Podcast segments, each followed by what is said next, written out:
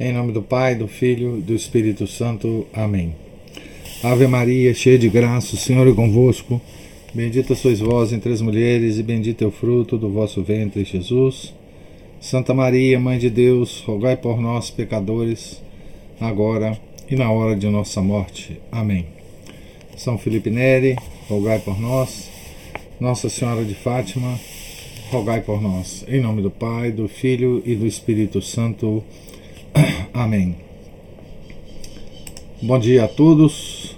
Estamos aqui na página 38, logo no, prim no primeiro parágrafo da página, da biografia de São Francisco de Assis, escrita, escrita por Chesterton.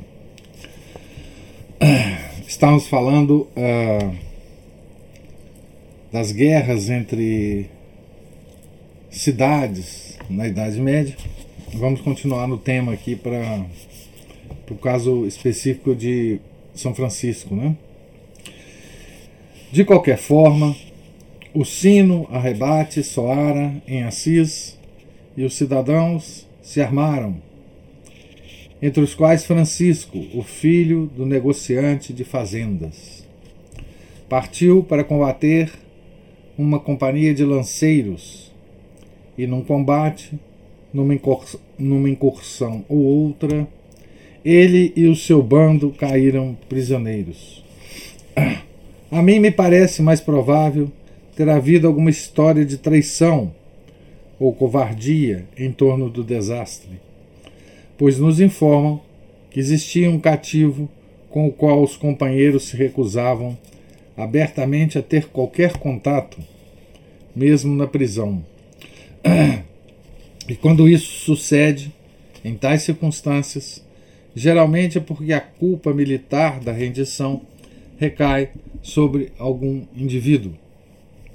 Seja como for, alguém notara certa coisa, pequenina, mas curiosa, se bem que mais parece negativa do que positiva.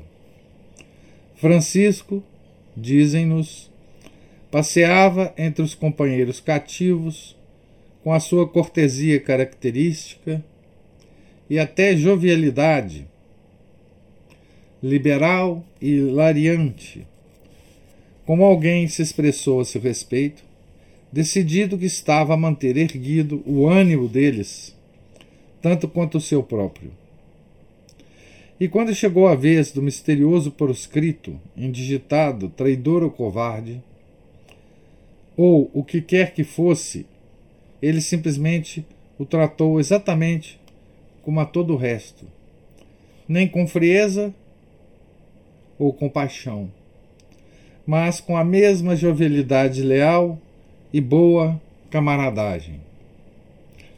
Mas se nessa prisão tivesse estado presente alguém dotado de uma espécie de segunda vista, para a verdade e a tendência das coisas espirituais, teria sabido achar-se na presença de qualquer coisa nova e a toda aparência quase anárquica. Uma onda de maré arrastando a profundidades insondadas num oceano de caridade pois nesse sentido faltava efetivamente a Francisco de Assis qualquer coisa a qual estava cego para que pudesse ver coisas melhores e mais belas.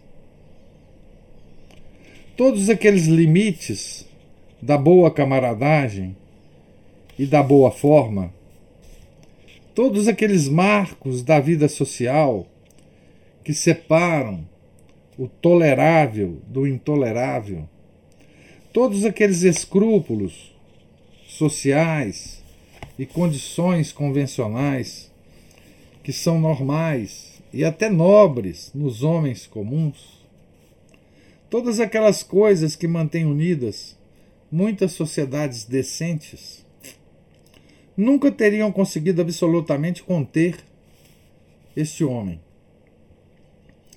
ele gostava como gostava, parece ter gostado de todos, especialmente daqueles que todos desaprovavam, o desaprovavam por gostar. Qualquer coisa muito vasta e universal já estava presente naquele calabouço estreito. E o vidente referido teria visto ali, na escuridão, a auréola rubra do Caritas Caritatum, que destaca um santo entre os santos, da, da mesma forma como entre os homens. Caritas Caritatum, né? caridade a todos, né? Teria podido ouvir o primeiro murmúrio daquela bênção selvagem que tomou mais tarde a forma de uma blasfêmia. Ele dá ouvidos a quem o próprio Deus não daria.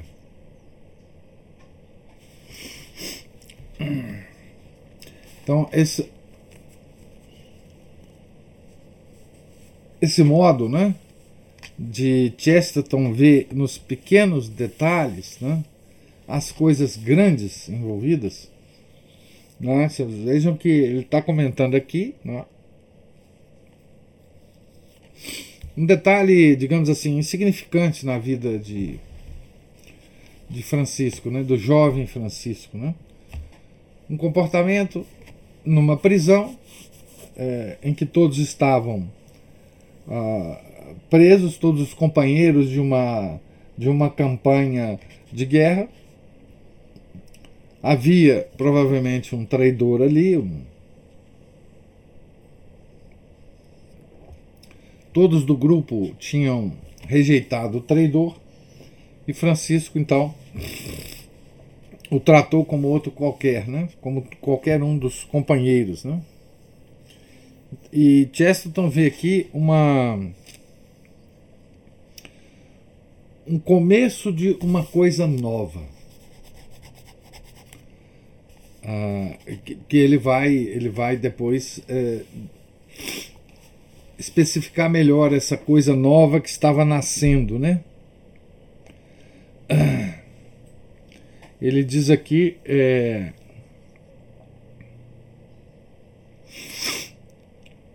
ele diz aqui assim: mas nessa prisão, mas se nessa prisão tivesse estado presente alguém dotado de uma espécie de segunda vista para a verdade e a tendência das coisas espirituais, teria sabido achar-se na presença de qualquer coisa nova.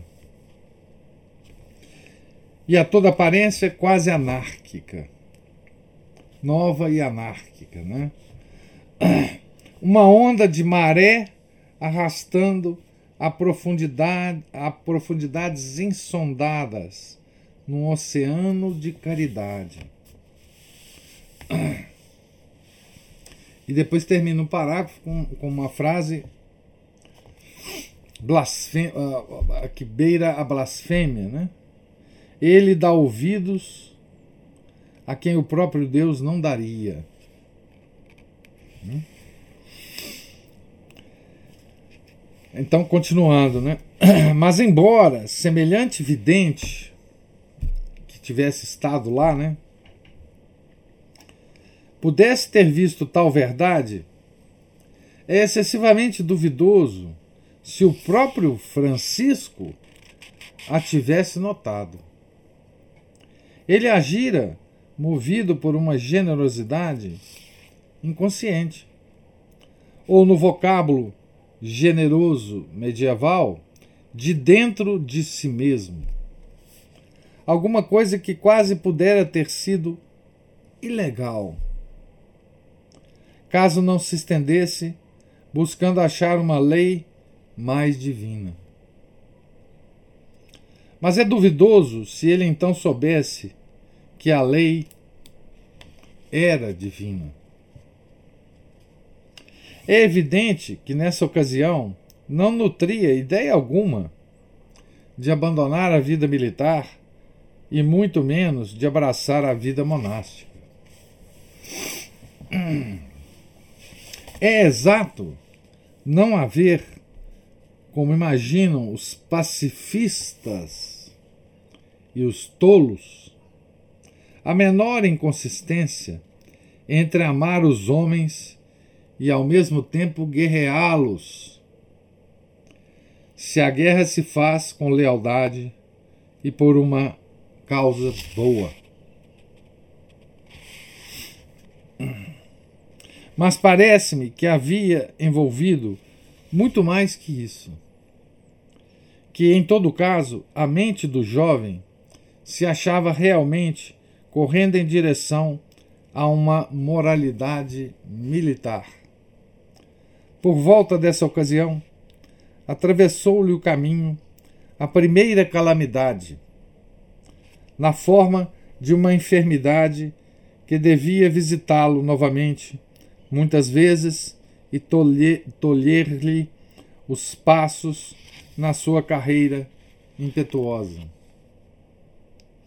A enfermidade tornou mais sério.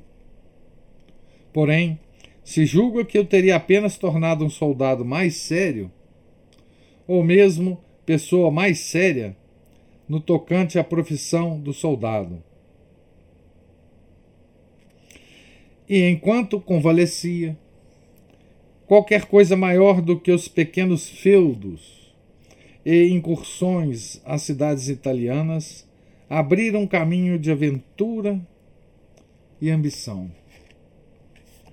A coroa da Sicília, considerável centro de controvérsia de então, estava aparentemente sendo reclamada por um tal Gauthier de Brienne. E a causa papal, a cujo auxílio Gauthier fora chamado, acenderam o entusiasmo de muitos jovens de Assis, inclusive Francisco, que se propôs marchar em Apulha por conta do conde. Talvez o seu nome francês tivesse alguma relação com isso. Gauthier de Brienne, né? Pois é preciso não esquecer que, embora em certo sentido o mundo fosse um mundo de pequeninas coisas, era, não obstante, um mundo de pequeninas coisas empenhado em grandes coisas. Aqui, esse mundo de pequeninas coisas, né? Que o Chesterton é, está dizendo, né? É o mundo em que as pessoas se preocupavam com as coisas pequenas da vida, né? Com as quais nós temos sempre que nos preocupar. Mas o medievo não preocupava com as grandes coisas, né? é, na vida cotidiana, só com as pequenas coisas. A vida com os olhos abertos para a realidade, né? como a gente já, já falou aqui. Né? É, onde que eu parei?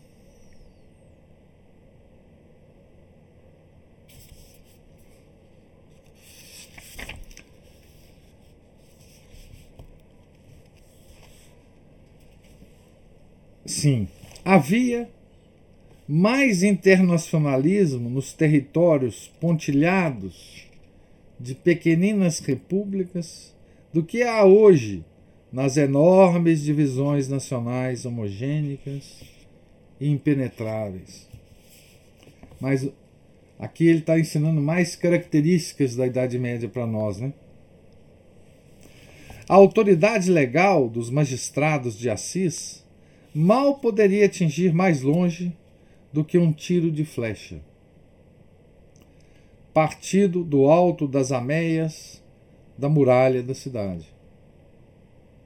Então, as coisas eram contidas na cidade, né, nos muros da cidade. Porém, sua simpatia poderia estender-se estender-se aos normandos, através da Sicília, ao Palácio dos Trovadores, em Toulouse, ao imperador entronado nas florestas germânicas, e ao grande Papa que espiara no exílio de Salerno. Acima de tudo, cumpre lembrar que quando os interesses de uma época são principalmente religiosos, devem ser de caráter universal. Nada pode ser mais universal do que o universo. E há várias circunstâncias relativamente à posição religiosa, nesse momento particular, que os modernos, não sem razão, deixam de compreender. Entre outras, os modernos pensam naturalmente que a gente tão que gente tão remota fosse gente antiga e até gente primitiva. Sentimos vagamente que tais acontecimentos terão ocorrido nas primeiras fases da igreja. Entretanto, a igreja já contava com mais de mil anos, isto é, era então algo mais antiga do que a França atual e muito mais do que a Inglaterra de hoje. E ela parecera velha então. Quase tão velha como parece agora, possivelmente mais velha. A igreja parecia-se como como grande hum, como o grande Carlos Magno, com as longas barbas brancas, que, depois de ter travado cem batalhas com os heréticos, fora, conforme a lenda, solicitado pelo anjo a partir ainda uma vez e lutar, embora tivesse 200 anos de idade. A igreja tinha culminado no seu primeiro milênio e dobrava a curva do segundo. Havia atravessado a Idade Média, durante a qual nada podia fazer senão lutar desesperadamente com os bárbaros e a obstinada repetição do credo. O credo ainda estava sendo repetido após a vitória ou a evasão. Mas não é desnatural supor-se que não houvesse alguma monotonia na repetição. A igreja parecia antiga, como agora, e havia então, como há, quem a, quem a cresce moribunda. Na verdade, a ortodoxia não estava morta, mas pode ter parecido inerte. É certo que alguns começaram a crê-la inerte. Os trovadores do movimento provençal tinham já começado a voltar-se para as fantasias orientais e o paradoxo do pessimismo, que sempre assumem aos europeus caráter de novidade, quando a sanidade destes parece tornar-se um tanto sediça. Guardem bem aqui, hein? Fantasias orientais e pessimi e, e, e paradoxo do pessimismo. Vocês vão ver o que ele quer dizer com isso. Coisa que a gente já estudou bastante aqui. Então, quando a sanidade do europeu ela diminui, não é? ele fica seduzido pelas fantasias orientais e o paradoxo do pessimismo.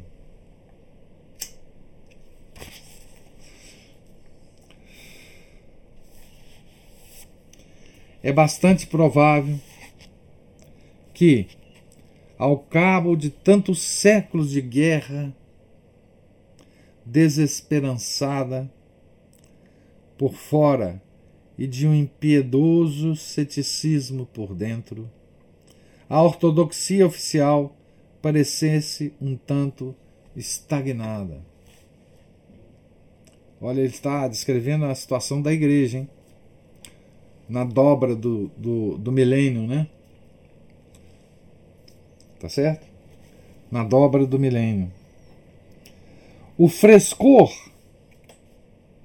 e a liberdade dos primeiros cristãos pareceram então, como ainda agora, uma época áurea, perdida e quase pré-histórica.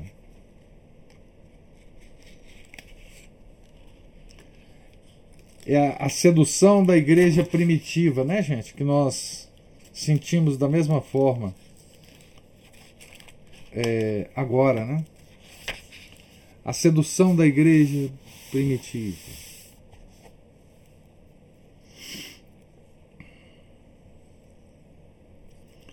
Então, o frescor e a liberdade dos primeiros cristãos pareceram então, como ainda agora, uma época áurea, perdida e quase pré-histórica. Roma continuava a ser mais nacional do que tudo mais. A igreja estava realmente mais sábia. Contudo, bem pudera ter parecido mais extenuada do que o mundo. Talvez houvesse mais aventura e encanto na metafísica louca que atravessara o continente vindo da Ásia. Os sonhos acumulavam-se como nuvens negras na região do Midi. Midi é, é o sul da França, né? Sul, centro da França, para irromper numa trovoada de anátema e guerra civil. Apenas a luz jazia na grande planície ao redor de Roma. Mas a luz estava descorada e a planície era lisa. Além disso, não havia nenhuma aragem. No ar parado e no silêncio imemorial da cidade sagrada. belíssima descrição da situação religiosa né, que o Chesterton faz aqui.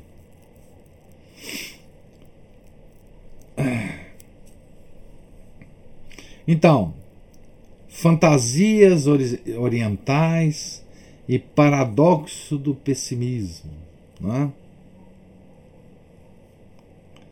E aqui depois ele fala: os sonhos acumulavam-se como nuvens negras na região do Midi, para, interromper, para irromper numa trovoada de anátema e guerra civil. Que ele está nos, nos falando aqui, né, gente? Ele está nos falando é, da invasão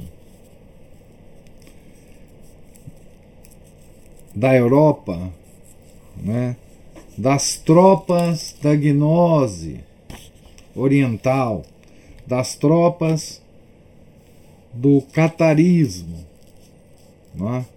das heresias é, gnósticas persas. É? Foram se acumulando em vários lugares e explodiu é? É, na França, na região de Albi ele está nos dizendo aqui da grande heresia dos albigenses. É? Ele está nos dizendo qual que era a situação da igreja nessa época. Né? por que, que ele está nos dizendo isso? Porque ele vai nos contar a participação é, que teve São Francisco de Assis nisso, nessa situação, né? Certo? Alto, na casa escura de Assis, Francisco Bernardone dormia e sonhava com as armas. Chegou-lhe, nas trevas, uma visão esplêndida de espadas modeladas em cruz à afeição de cruzada, de lanças, escudos e capacetes pendurados num arsenal e todos levando o sagrado emblema. Quando despertou, recebeu o sonho como um toque de trombeta chamando-o ao campo de batalha e partiu precipitadamente a fim de montar e armar-se. Tomava deleite em todos os exercícios de cavalaria e, evidentemente, se fez perfeito cavaleiro e lutador nos exercícios de torneio e acampamento. Ele teria, sem dúvida, preferido a qualquer tempo uma cavalaria de alguma sorte cristã, porém parece claro que também se encontrava num modo sedento de glória, embora nele essa glória sempre houvesse de ser idêntica à honra. Ele não faltava, a ele não faltava certa visão da coroa de louros de, que César deixara para todos os latinos. Quando partiu para a guerra, o portão da grossa muralha de Assis ressoou com a sua derradeira jactância. Hei de voltar um grande príncipe. Pouco adiante no seu caminho, a enfermidade acometeu novamente, prostrando-o. Considerando-se a impetuosidade do seu temperamento, é altamente provável que ele tivesse partido muitíssimo antes de se achar em boas condições de convalescença. E na escuridade dessa segunda interrupção, mais desolada que a primeira, ele parece ter tido novo sonho, durante o qual uma voz lhe falou. Abre aspas. Interpretou mal o significado da visão. Volte à sua cidade. Fecha aspas. E Francisco retomou o caminho de Assis, doente, uma figura lívida, desapontada, talvez até escarnecida, nada tendo a fazer senão esperar pelo que viesse em seguida a suceder. Foi a sua primeira descida numa ravina escura, que se chama o Vale da Humilhação, que lhe parecera assaz pedregoso e desolado mas no qual deveria, mais tarde, encontrar flores em profusão. Mas não ficou apenas desapontado e humilhado. Ficara também muito surpreendido e confundido. Ainda acreditava finalmente que os dois sonhos deviam ter significado alguma coisa.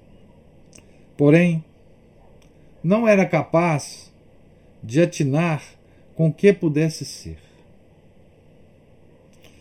Foi quando vagueava, pode-se mesmo dizer, delirava pelas ruas de Assis e pelos campos fora das muralhas da cidade, que lhe ocorreu certo incidente que nem sempre tem sido ligado ao assunto dos sonhos, mas que a mim parece óbvia culminação deles.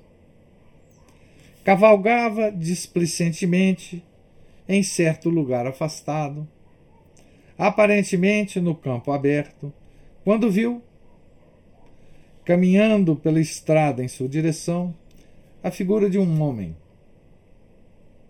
Parou, pois viu que se tratava de um leproso. E soube instantaneamente que a sua coragem fora desafiada.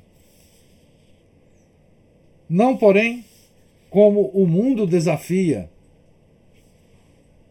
mas com o desafio de alguém que conhecesse os segredos do coração. Lembra a, a repugnância, né? O Tiesto já tinha comentado isso, né? A repugnância que São Francisco tinha é, dos leprosos, né? A, uma repugnância natural, inclusive, né? É, a lepra é uma doença terrível, né? Então agora ele se encontra com um leproso, né? Cara a cara. O que ele viu avançando em sua direção não era a bandeira, nem as lanças de peruja, das quais nunca ele pensaria em recuar, nem os exércitos que lutaram pela coroa da Sicília, dos quais ele considerava do mesmo modo que um homem corajoso considera vulgar o perigo. Francisco Bernardone viu, subindo a estrada em sua direção, o seu próprio medo. O medo que vem do interior e não do exterior embora permanecesse branco e horrível à luz do sol.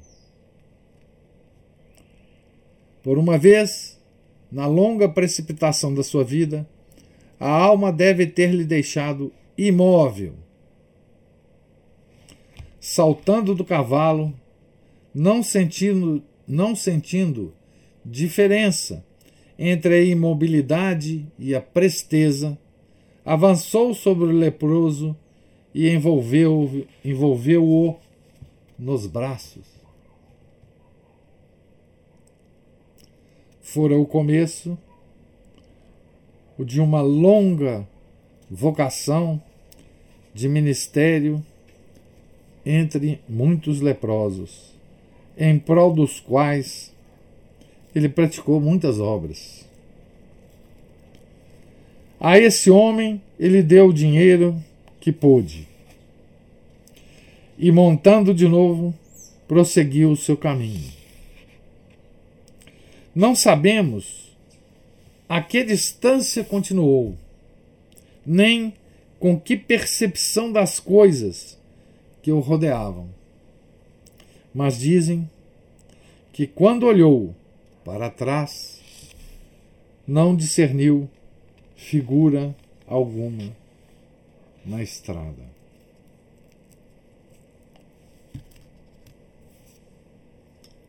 Então, esse é um episódio né,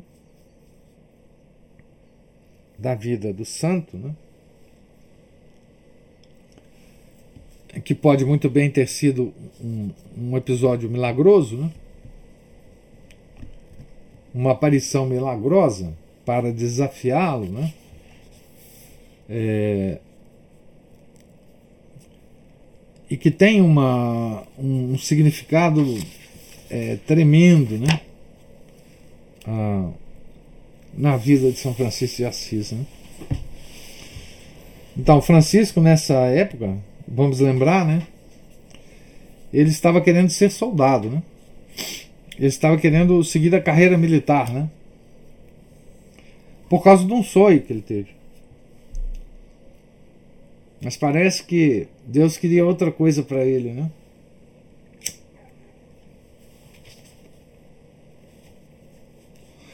E por causa da doença ele teve que voltar, né? Para, para Assis, né? E em Assis ele teve esse encontro com o leproso. Né?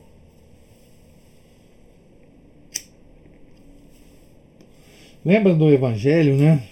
Que. É, como é que era a lepra na época, né?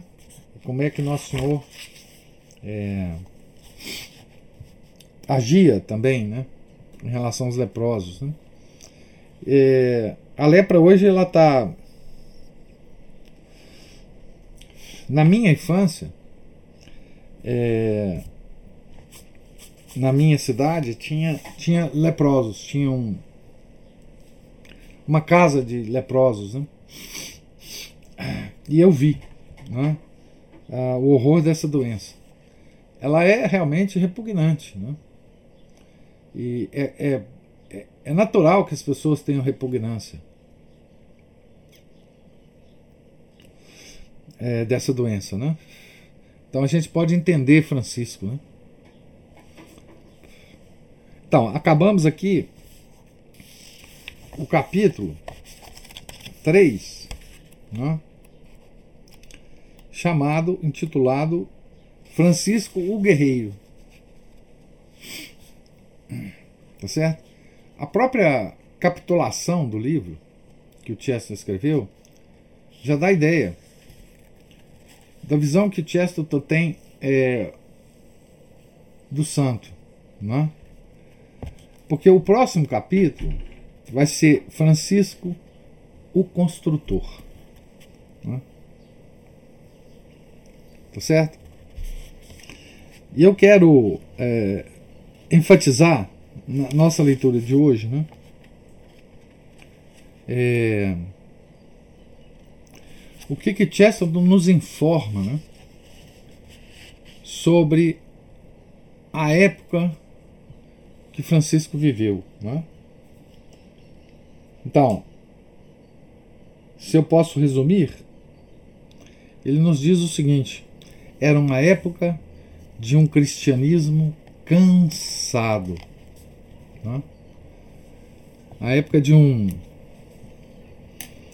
de uma de um cansaço, né? Ele diz aqui, ele fala, numa determinada parte aqui, eu não sei se eu vou achar, né? Mas eu gostaria, sim, eu gostaria de ler, né? Ele diz aqui assim: a igreja tinha culminado no seu primeiro milênio e dobrava a curva do segundo.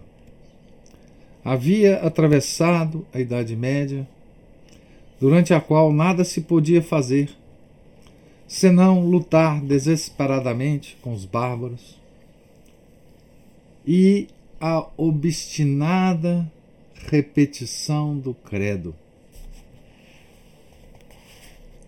O credo ainda estava sendo repetido após a vitória ou a evasão. Mas não, mas não é desnatural supor-se que não houvesse alguma monotonia na repetição. Repetição do credo, né? Repetição do credo, não só para que a gente se mantenha na fé, mas repetição do credo para converter os bárbaros, né? A igreja tinha que repetir o seu credo. Credo aqui encarado não só como a nossa oração, né? Mas credo aqui significando toda a essência da nossa fé, né? Tá certo? A igreja parecia antiga, como agora. E havia, e havia então, como há, quem a cresce moribunda. Então veja, essa sensação, né? Há muitos, pela descrição do Chesterton, a gente pode supor né, que nessa época muitos previam o fim do mundo, né? Tá certo? A gente pode não só supor, como a gente sabe que muitos previam o fim do mundo, né? Tá certo? E aí ele diz uma coisa muito interessante que é a característica desses tempos, né? De que há uma, uma impressão de que a igreja cansou. Né? Que é o seguinte: os cristãos, os católicos, se viram para outros lados, né? Então ele diz aqui: os trovadores do movimento provençal tinham já começado a voltar-se para as fantasias orientais e o paradoxo do pessimismo. Tá certo? Então, é, isso que dá muito o aroma não é, da o matiz da época, não é, dessa época é, de Francisco, tá certo? Então é, é uma época da igreja cansada, da igreja pesada, da igreja caminhando com dificuldade, velha, velha, não é? Ah, e esse é um, tom muito, muito importante para nós entendermos a, a, como esse santo né, vai, vai trazer novidades para a igreja. Novidades que estavam é, ah, adormecidas né, na igreja. Tá? Então, é, esse é o, digamos assim, o, a ênfase que eu gostaria de fazer nessa nesse texto que nós lemos hoje, né? E agora, se vocês tiverem alguma alguma é, observação ou pergunta a fazer, podem fazê-las. Professor, o que é esse paradoxo do pessimismo?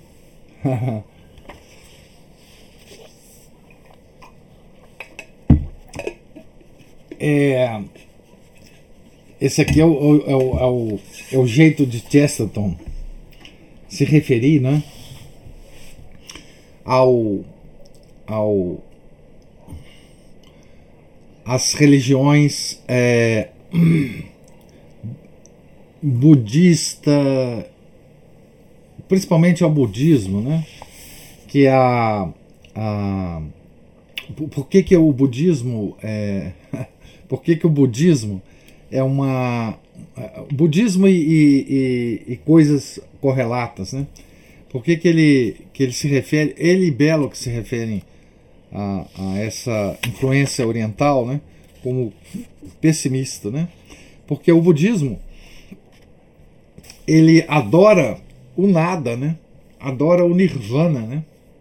Essas religiões todas dizem para nós que o ápice da nossa da nossa elevação espiritual é o nirvana. O nirvana é exatamente o nada, o não ser, né? Para essas religiões, o ser é que é o problema, né? E o não ser é a solução. Então eles chamam isso de pessimismo, e muito bem chamado. Né? O pessimismo é o seguinte: é o pessimismo gnóstico, né? O pessimismo gnóstico. É, o pessimismo é o seguinte: o ser é mal, o bom é o não ser. Não é? Como o ser em si é Deus, o Deus é mal, o bom é o não ser. Você tem que fugir do ser para atingir um estado de excelência, de iluminação. Né? Então, esse é o paradoxo do pessimismo é, fantasias orientais e paradoxos do pessimismo. Né? Então vocês vejam, essa invasão, a gente acha, né? Eu, por exemplo, vivi uma, uma época, muitas dos, das pessoas que estão aqui talvez tenham vivido também, uma época em que ah, o budismo invadiu o Ocidente através daqueles gurus é, que se estabeleceram na Califórnia nos Estados Unidos e começaram a escrever livros e mais livros sobre o budismo, sobre reencarnação, sobre. Até hoje tem muita, muita coisa disso, né? É, na década de 60, 70, muito pela. muito patrocinado pelos Beatles, né? que trouxe é, vários gurus para o Ocidente, né? Tem um, um, um, guru que ficou muito famoso aí na década de 80, 90, é, Osho, se não me engano, né? Então, essa invasão do pessimismo oriental no mundo moderno, a gente acha que é uma coisa muito nova, muito atual, né? mas já, já acontecia na Idade Média. Né? Toda vez que o, que o cristianismo se cansa, né? que a igreja se cansa, a solução que, que nós procuramos é essa solução da gnose. Né? É, da, do pessimismo a, a gnose é pessimista. Né? Veja, o panteísmo é otimista, mas a gnose é, sobretudo, pessimista. O niilismo que nós vivemos hoje na nossa, na nossa sociedade é puramente gnóstico. Né? E é por isso que quando eu li isso aqui, eu falei para vocês que nós já estudamos muito isso. Né? É que a forma de, do Chesterton se expressar é que é diferente para nós. Né? Fantasias orientais e o paradoxo do pessimismo. Então, na época de Francisco, isso estava em voga. Né? Por que, que a gente sabe que estava em voga? Era popular. Porque ele fala aqui dos trovadores. Os trovadores, o que, que, eram os trovadores? Né? Os trovadores eram os poetas da época. Né? Eram os poetas que saíam declamando e cantando pelas ruas das cidades medievais. Tá certo? Era então uma forma de, de de literatura, uma forma de, de música, uma, uma forma que envolvia as pessoas. Então, quando a gente percebe que esse pessoal tinha se voltado para essas coisas é, da, do, do Oriente, da Ásia, né? é que a gente percebe que a cultura estava envolvida nessa absorção desses elementos heréticos é, gnósticos, nihilistas, né, a que Chester se refere aqui. Né? Então, ele está dizendo exatamente isso. Né? É, a, era essa época de um cristianismo cansado. É uma belíssima é, é, metáfora. Né? A igreja, depois de séculos convertendo os bárbaros, né? depois de séculos repetindo o credo. É uma beleza isso, né? É, a igreja sempre repetia o seu credo para converter os, os, os gentios, né? Mas essa repetição já soava algo cansada, né? Tá certo? Então essa é a, digamos assim, a expressão literária que Chesterton está usando aqui para para para nos, nos, nos contar a história, né? Embora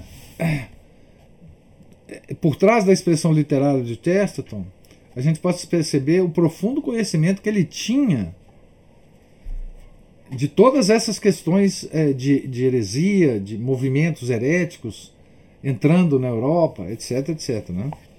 Então ele está fazendo, ele está dando uma expressão literária não empolada, não histórica, não intelectual, mas mais de forma mais, digamos assim, metafórica, romântica, mais para tocar a nossa alma do que qualquer outra coisa, né? Então é assim que eu, eh, eu vejo esse texto aqui do Chesterton. Né? Tá certo?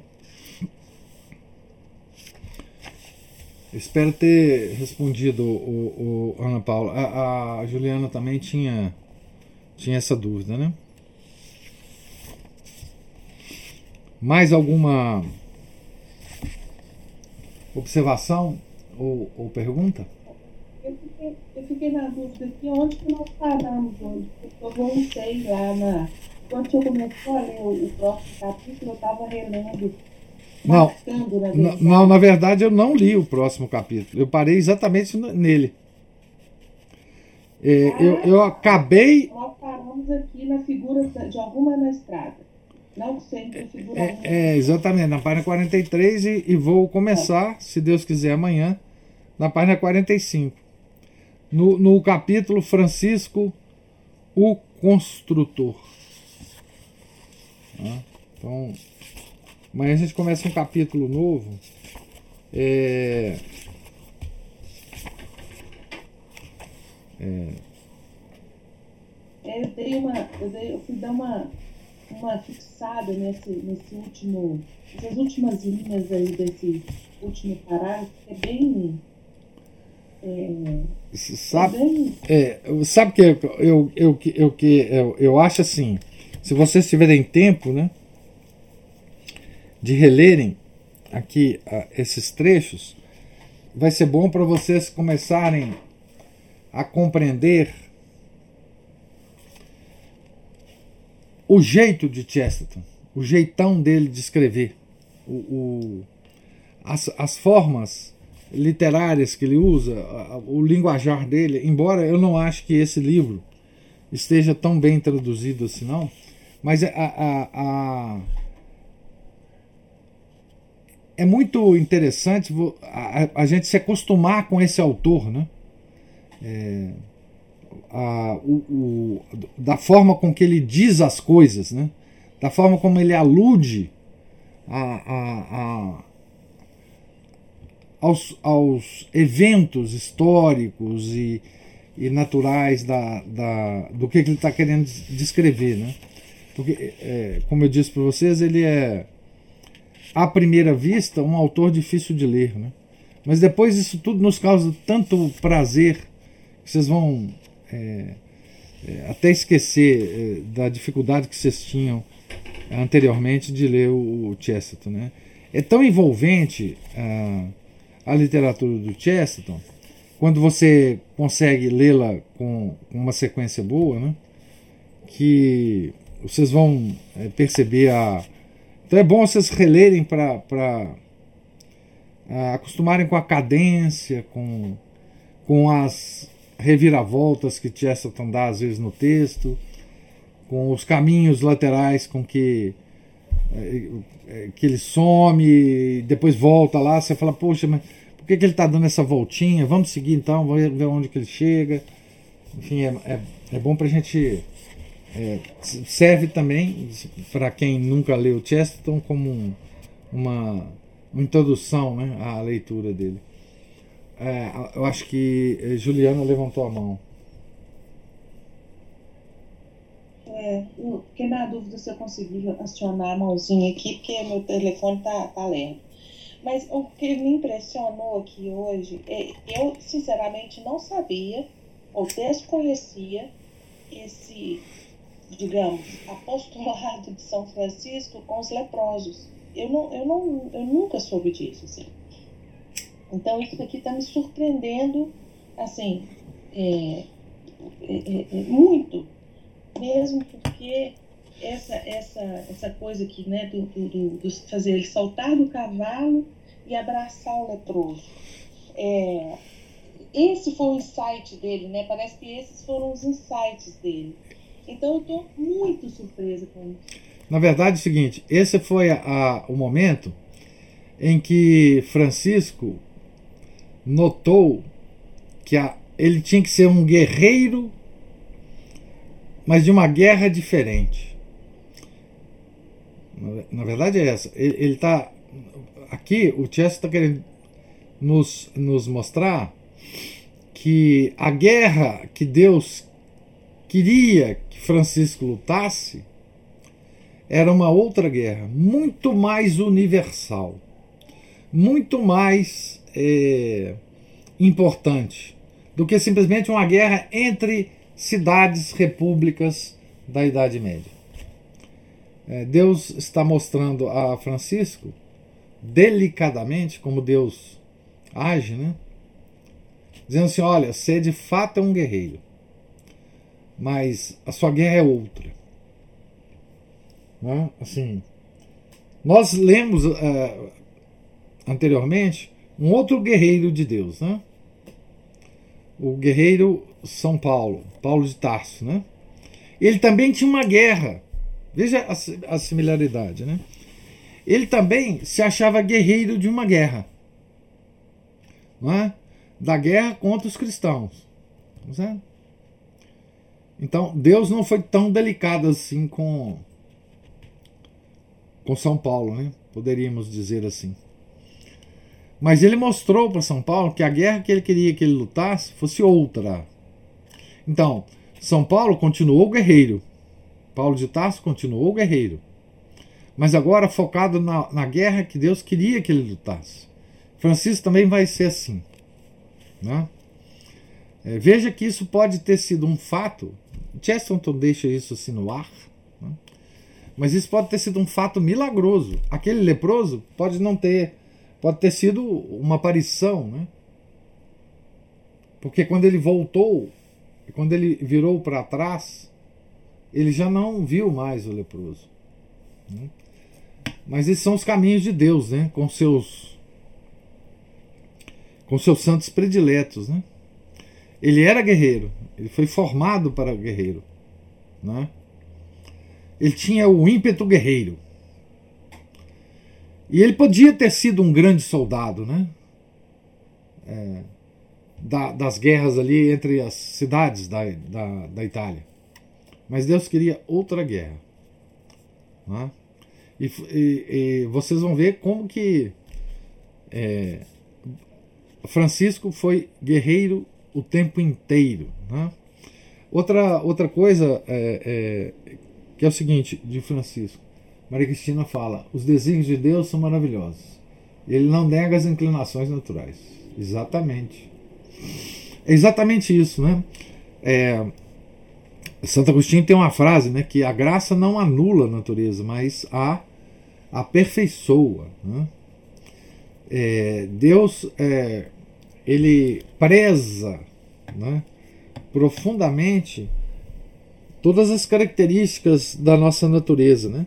Seja qual for o nosso é, temperamento, né, que é uma palavra moderna, seja qual for as, sejam quais forem as nossas inclinações, é, Deus as usa. É, ou nós devemos usá-las, né, no sentido que Deus quer. Né? É, uma outra característica, me lembrou aqui quando a, a Juliana falou que não conhecia esse apostolado do, do, São Francisco dos Leprosos. A gente não conhece quase nada de São Francisco, a não ser a, a, o São Francisco com um passarinho na mão. Ou, enfim, tá certo? Porque essa é a, digamos assim, a figura a figura que a modernidade quer que a gente tenha de São Francisco. A gente não tem a menor. É, a gente não tem a menor ideia da estatura de São Francisco, da santidade dele, da sanidade dele. A menor ideia, nós vamos ter. Depois de ler isso aqui, nós vamos ter. Mas é porque a modernidade deformou o santo. A modernidade deforma os santos, gente conforme as suas inclinações, tá? Isso é uma coisa muito interessante é, da gente notar, à medida que a gente for lendo as vidas dos santos, a gente vai percebendo que é o seguinte: há santos é, deformados pela modernidade, por nós católicos, tá? Não estou dizendo até por, por outros, não. Para, para se encaixar nas nossas pretensões o santo não se encaixa em lugar nenhum. Cada santo é, é uma figura absolutamente única. Mas a gente quer encaixá-los. É? Então, é, o São Francisco é o santo, digamos assim, mais, mais caricatural que nós temos. Caricatural. Né? É, é o santo precursor do, do ambientalismo. Tem nada mais falso do que isso. Né? E nós só vemos essa, essa característica de São Francisco. Né? Por exemplo, são as, as, as imagens de São Francisco são todas mais ou menos assim, né? É, de, quer dizer, a, quando uma certa época faz uma imagem de um santo, a imagem é deformada segundo a deformação que a gente tem da ideia do santo. Não é? É claro que os, as pinturas de São Francisco, a, a, os quadros de São Francisco pintados pelos grandes pintores, é, nos dá um, um, uma ideia mais real do santo, né? Porque as, as outras épocas não foram tão, tão doentes como a nossa, né? Mas vocês vão ver que, que, que, que, que altura São, São Francisco foi.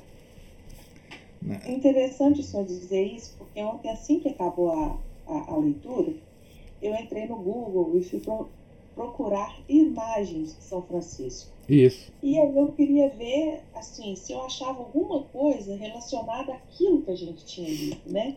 A, a essa dimensão dele, da alegria, do entusiasmo e tudo mais. Não acha nada. É só ele com passarinho, pombinha, cervinho, é. tudo do lado. Os, na, na melhor das hipóteses, ele os estigmas. É, os estigmas porque tem uma figura do Giotto muito, muito famosa, né? É. Só. Não, não tem essa, essa. Por, por exemplo, uma imagem bonita que poderia haver de São Francisco, né? É esse abraço que ele deu ao leproso, né? É, São Francisco Exatamente. abraçando os leprosos. Né? Então, assim, é. isso não há, né? Porque é. isso aí. Isso não, isso não tá, não tá, não é importante para nossa época, né? É. é esse santo.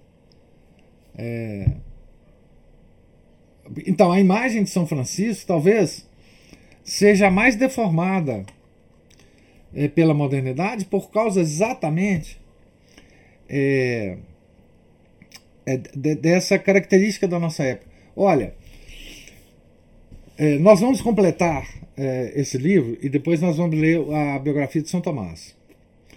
A, o, acho que o segundo capítulo do, do, do, do livro de, da, da, biografia de São Tomás, o Chesterton faz uma comparação entre São Francisco e São Tomás. E lá vocês vão ver, vocês vão completar a ideia que vocês têm de São Francisco. Porque esse livro é, que nós estamos lendo é extraordinário. Mas depois ele vai comparar os dois santos, que são aparentemente incomparáveis. É? Se a gente tem qualquer imagem que a gente tenha hoje de São Francisco e São Tomás, essas imagens são absolutamente deslocadas, não tem comparação. Mas vocês vão ver como o Cheston vai comparar os dois. É porque São Tomás é o santo sisudo, né? É, na nossa cabeça. E São Francisco é o, é o jogler de Dieu, né? é o malabarista de Deus. É aquele que sai correndo, que, que dança, que, que é a imagem que nós temos de, dele, né?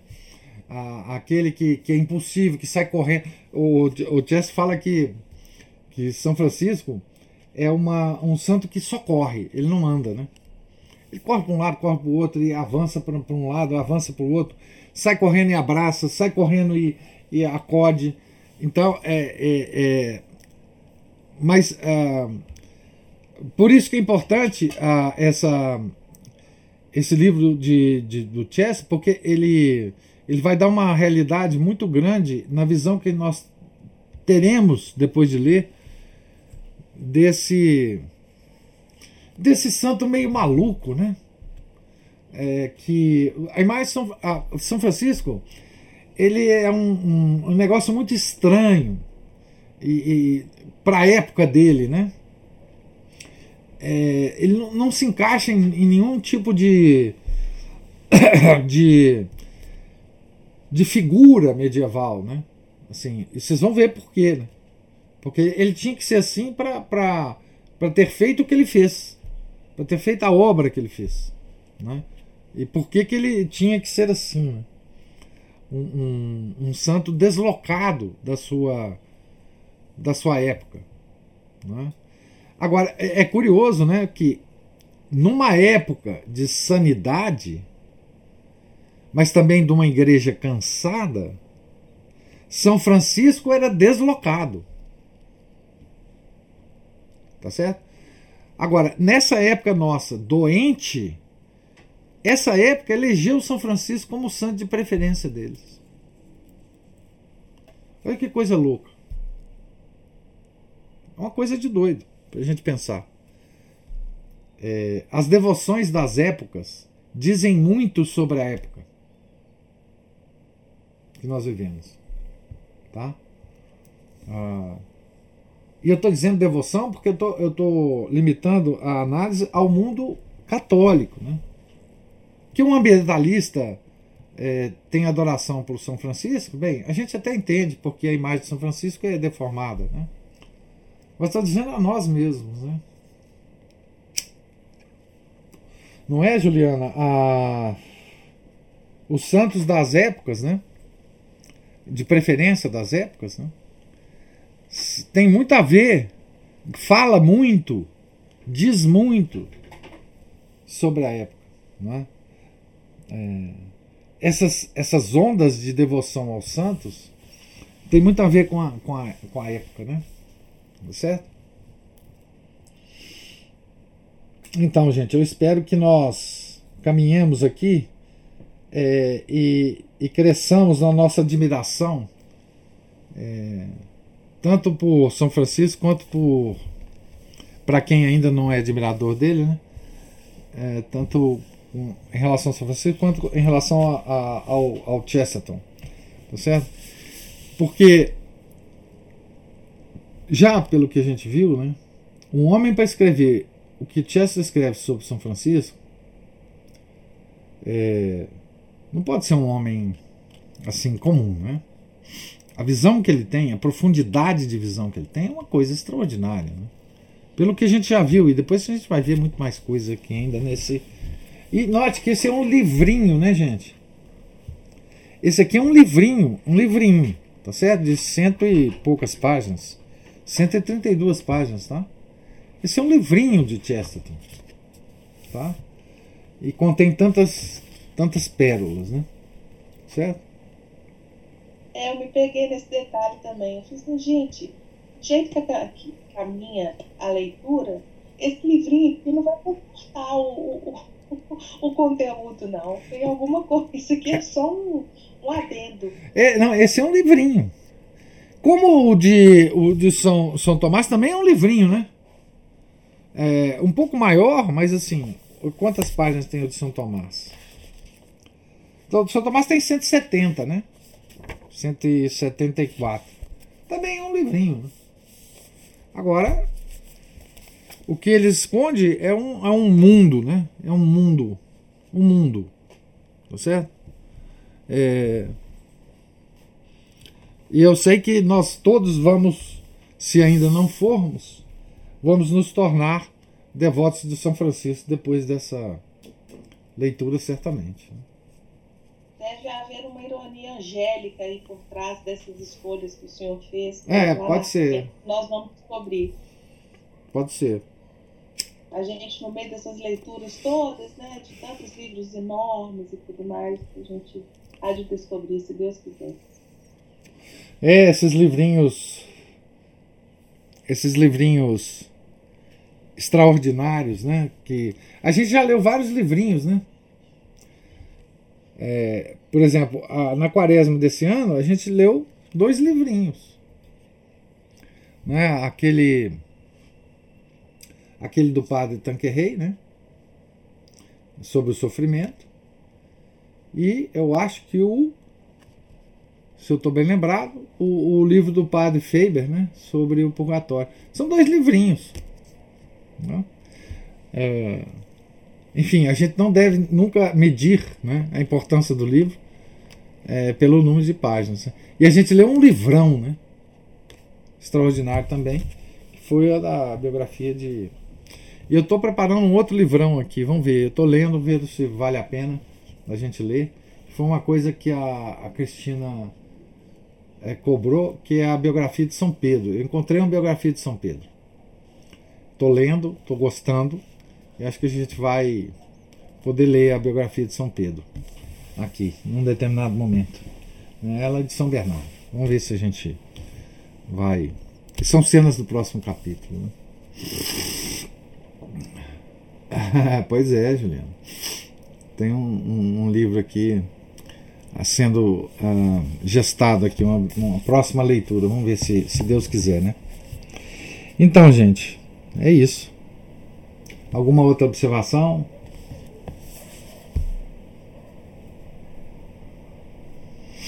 Então, é, Deus lhes pague a paciência, a presença. Né?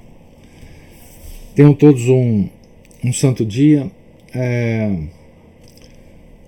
amanhã, se Deus quiser, a gente começa na página 45. É, já estamos quase no meio do livro, né? É, desse, desse capítulo 4, né? Francisco, o construtor. Tá certo? Em nome do Pai, do Filho, do Espírito Santo. Amém. Ave Maria, cheia de graça, o Senhor é convosco. Bendita sois vós entre as mulheres, e bendito é o fruto do vosso ventre, Jesus. Santa Maria, Mãe de Deus, rogai por nós, pecadores, agora e na hora de nossa morte. Amém. São Felipe Neri, rogai por nós. São Francisco de Assis, rogai por nós. Nossa Senhora de Fátima, rogai por nós. Em nome do Pai, do Filho e do Espírito Santo. Amém.